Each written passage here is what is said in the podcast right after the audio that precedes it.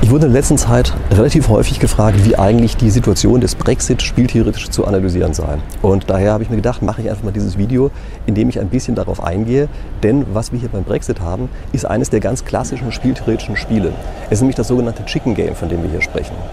Ich erzähle Ihnen erstmal kurz, was dieses Chicken Game ist. Um das ein bisschen zu veranschaulichen, habe ich auch zwei Eier gebracht. Die erinnern vielleicht auch ein bisschen an Chicken, haben aber auch den großen Vorteil, dass sie etwas fragil sind. Wir werden gleich sehen, warum das wichtig ist.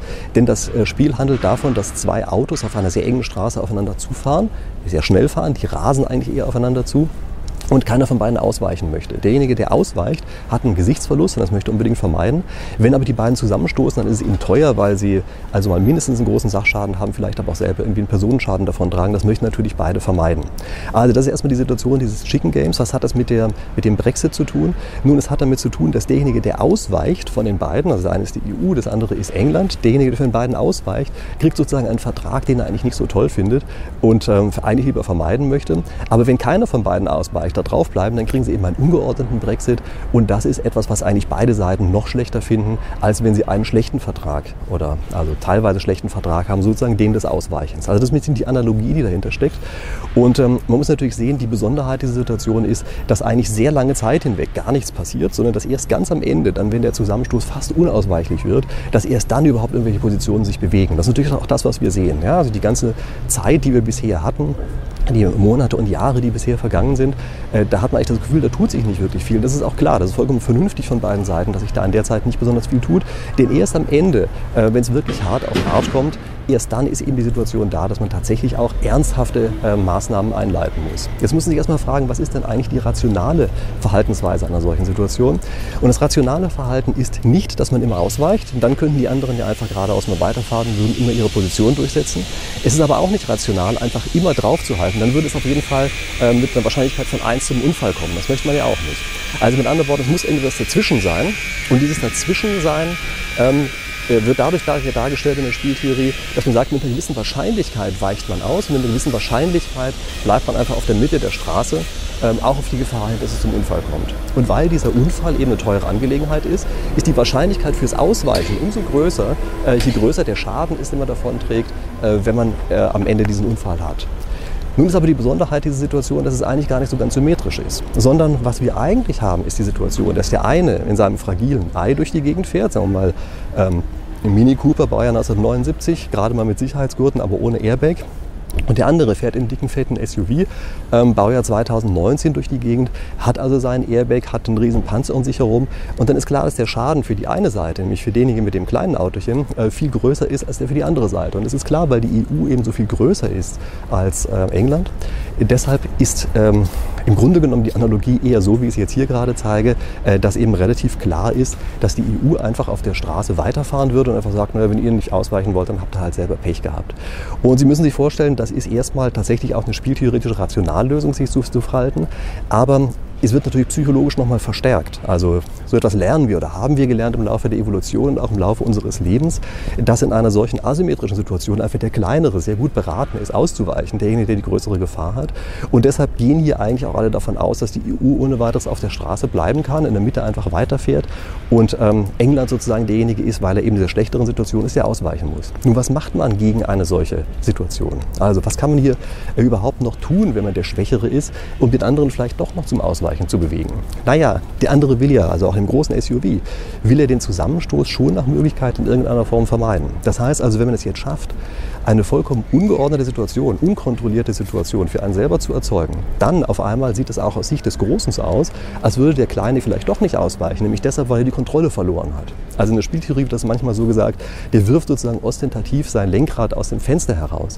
Ähm, ich weiß nicht genau, ob diese äh, Metapher hier für diese Situation genau stimmt, aber was wir im Augenblick sehen ist, dass die englische Seite ganz bewusst Situationen schafft, in denen sie eben nicht mehr die Kontrolle über die Situation hat in der es auf einmal schiefgehen kann und in der es auf einmal zu diesem ungeordneten Brexit kommen kann, den eigentlich keiner von beiden Seiten wirklich haben möchte. Und das ist deshalb etwas, was eine durchaus vernünftige Verhaltensweise ist, ähm, die naja, möglicherweise eben auch die größere EU dazu verleiten kann, doch noch plötzlich einzulenken, ähm, weil eben äh, die englische Seite auf einmal sozusagen Teile des, des vernünftigen Verhaltens aufgegeben hat und sagt, ja, aber wir haben jetzt interne Situationen, da geht das plötzlich überhaupt gar nicht mehr anders. Und wichtig dafür ist übrigens auch, dass es wirklich ein Ende gibt. Denn diesen Kontrollverlust, äh, den man hier geschaffen hat, den kann man natürlich nicht ewig aufrechterhalten. Ja, also Kontrollverlust ist ja nur etwas, was man für eine kurze Zeit aufrechterhalten kann. Und deshalb sehen Sie auch jetzt kurz vor dem Zusammenstoß die Situation, äh, dass eben die englische Seite sagt, uh, ich habe meine Steuern nicht mehr richtig unter Kontrolle, da können schlimme Dinge passieren. Und deshalb ist es eben auch wichtig, dass es jetzt, also aus englischer Sicht wichtig, dass es jetzt auf einmal zu einem Ende kommt. Und ähm, das muss man sich übrigens auch vorstellen, das ist auch etwas anders als die normale Situation ähm, hiervon ist. Nämlich normalerweise haben beide Seiten immer noch das Gefühl, wenn wir noch ein Stückchen Straße zwischen uns bauen könnten, dann finden wir das gar nicht so schlecht. Also beide sind immer potenziell bereit, die Regeln zu verändern. Und hier sehen Sie auf einmal, dass eben England beides aufgegeben hat. Also die haben zum einen die Kontrolle aufgegeben und zum anderen auch das Interesse aufgegeben, ähm, noch irgendwelche Verlängerungen ähm, herbeiführen zu wollen. Und das ist für meine Begriffe auch die einzige Möglichkeit, die eben die englische Seite hat, die EU doch noch zu Zugeständnissen zu bewegen. Und ähm, das äh, sehen die wahrscheinlich auch so äh, und haben es deshalb vermutlich auch exakt so gemacht. Okay, soweit ähm, meine Analyse äh, zu dieser Situation, die wir hier haben mit dem Brexit. Ich hoffe, Sie fanden das interessant. Wenn ja, ich freue mich immer über einen Like. Äh, ich freue mich über einen Kommentar unter dem Video und ich freue mich natürlich auch, wenn Sie meinen Kanal abonnieren, sofern Sie das noch nicht getan haben, damit Sie dann eben bei zukünftigen Analysen dieser Art auch immer gleich mit dabei sind. Vielen Dank fürs Zuhören. Wenn die beiden aufeinander zurasen und plötzlich aneinander stoßen, upsala, das war jetzt etwas zu stark. Ich wurde in der letzten Zeit relativ häufig gefragt, wie eigentlich die Situation des Brexit spieltheoretisch zu analysieren sei. Und daher habe ich mir gedacht, mache ich einfach mal dieses Video, in dem ich ein bisschen darauf eingehe. Denn was wir hier beim Brexit haben, ist eines der ganz klassischen spieltheoretischen Spiele. Es ist nämlich das sogenannte Chicken Game, von dem wir hier sprechen. Ich erzähle Ihnen erstmal kurz, was diese Chicken Game ist. Um das ein bisschen zu veranschaulichen, habe ich auch zwei Eier gebracht. Die erinnern vielleicht auch ein bisschen an Chicken, haben aber auch den großen Vorteil, dass sie etwas fragil sind. Wir werden gleich sehen, warum das wichtig ist. Denn das äh, Spiel handelt davon, dass zwei Autos auf einer sehr engen Straße aufeinander zufahren, sehr schnell fahren, die rasen eigentlich eher aufeinander zu und keiner von beiden ausweichen möchte. Derjenige, der ausweicht, hat einen Gesichtsverlust und das möchte unbedingt vermeiden. Wenn aber die beiden zusammenstoßen, dann ist es ihnen teuer, weil sie also mal mindestens einen großen Sachschaden haben, vielleicht aber auch selber irgendwie einen Personenschaden davon tragen. Das möchten natürlich beide vermeiden. Also das ist erstmal die Situation dieses Chicken Games. Was hat das mit, der, mit dem Brexit zu tun?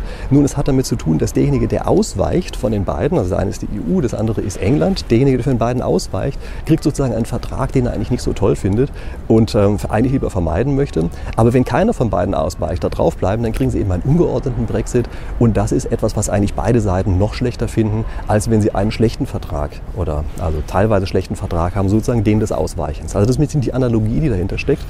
Und ähm, man muss natürlich sehen, die Besonderheit dieser Situation ist, dass eigentlich sehr lange Zeit hinweg gar nichts passiert, sondern dass erst ganz am Ende, dann wenn der Zusammenstoß fast unausweichlich wird, dass erst dann überhaupt irgendwelche Positionen sich bewegen. Das ist natürlich auch das, was wir sehen. Ja? Also die ganze Zeit, die wir bisher hatten, die Monate und Jahre, die bisher vergangen sind, da hat man echt das Gefühl, da tut sich nicht wirklich viel. Das ist auch klar, das ist vollkommen vernünftig von beiden Seiten, dass sich da in der Zeit nicht besonders viel tut.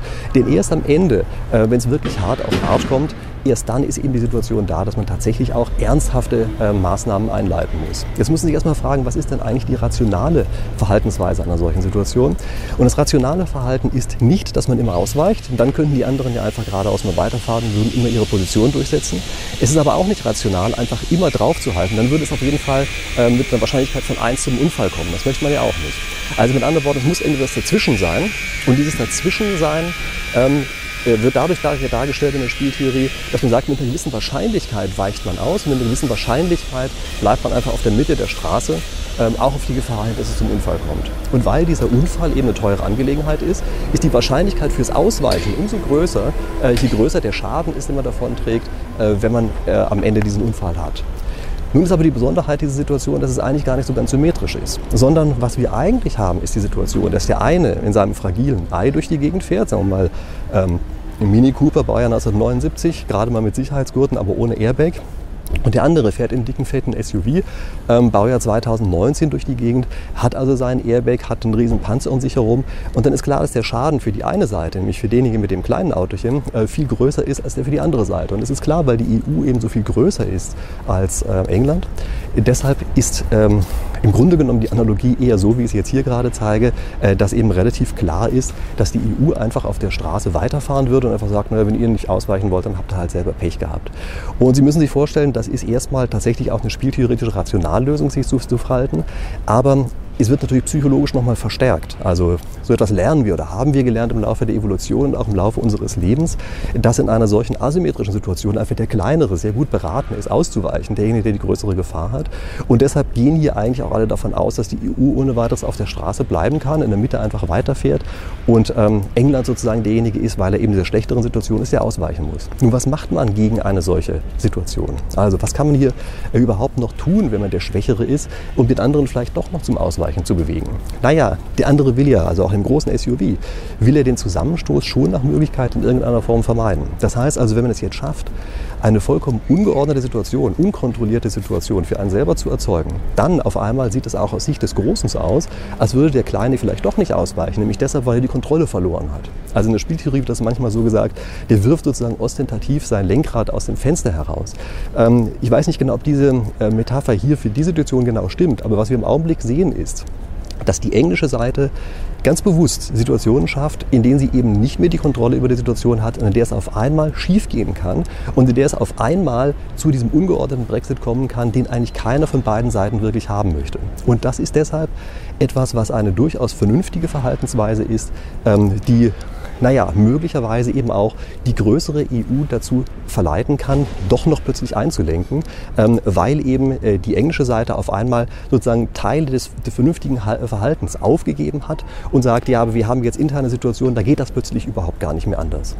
Und wichtig dafür ist übrigens auch, dass es wirklich ein Ende gibt. Denn diesen Kontrollverlust, äh, den man hier geschaffen hat, den kann man natürlich nicht ewig aufrechterhalten. Ja, also Kontrollverlust ist ja nur etwas, was man für eine kurze Zeit aufrechterhalten kann. Und deshalb sehen Sie auch jetzt kurz vor dem Zusammenstoß die Situation, äh, dass eben die englische Seite sagt, uh, ich habe meine Steuern nicht mehr richtig unter Kontrolle, da können schlimme Dinge passieren.